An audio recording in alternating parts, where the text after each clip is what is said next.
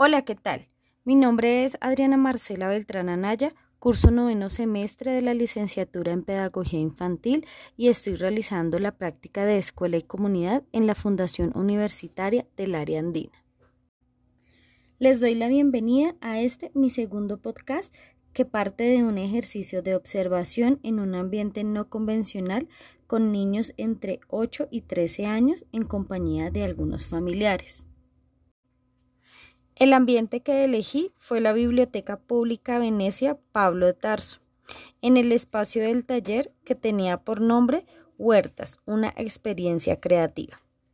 En el primer momento se dio a conocer el tema, preguntando a los asistentes si conocían acerca de las huertas y el cómo se implementan. Se realizaron explicaciones del uso, de los beneficios y la productividad que se podría generar con las huertas. Las dinámicas presentadas fortalecieron algunos procesos de participantes que ya conocían acerca del tema, enseñaron a plantar algunos vegetales y formas correctas de utilizar semillas para la siembra de frutos en pequeñas cantidades. Los participantes en edades entre los 10 y los 12 años estuvieron muy interesados y atentos a la experiencia de cada uno de los pasos para crear huertas en casa. La mayor participación fue de los adultos.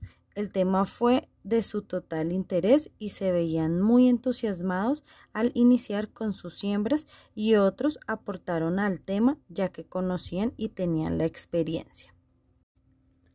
En cuanto al análisis de esta observación, puedo evidenciar que en estos tiempos el interés por desarrollar actividades propias en pro de nuestro planeta, de nuestra salud y el bienestar económico de muchas familias predomina la motivación para materializar ideas de desarrollo sostenible.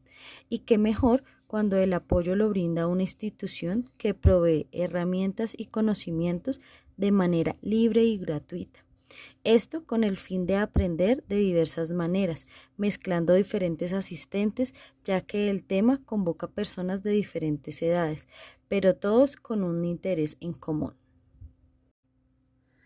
Con esta observación me doy cuenta de la importancia de ofrecer diferentes espacios de aprendizaje que articulan conocimientos con experiencias para transmitir acciones conjuntas que favorecen una comunidad, una familia y un objetivo personal. De esta manera concluyo que todo el conocimiento no solo lo obtenemos cuando pasamos por la etapa educativa. Gracias y hasta pronto.